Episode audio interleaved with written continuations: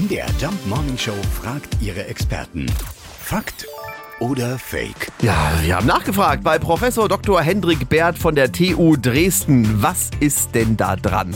Halten sich Männer für schlauer, als sie eigentlich sind? Ja, es gibt eine Vielzahl von Studien mittlerweile, die eindeutig belegen, dass Männer ihre eigene Intelligenz eher überschätzen und Frauen ihre Intelligenz eher richtig einschätzen oder auch eine Tendenz dazu haben, sich in einigen Bereichen eher zu unterschätzen. Ach, guck an.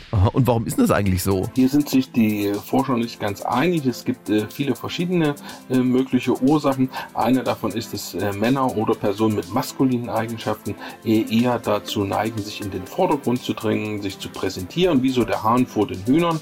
Und dazu gehört natürlich auch, dass man eigene Fähigkeiten, wie zum Beispiel die Intelligenz, etwas besser darstellt, als sie in Wirklichkeit vielleicht sind.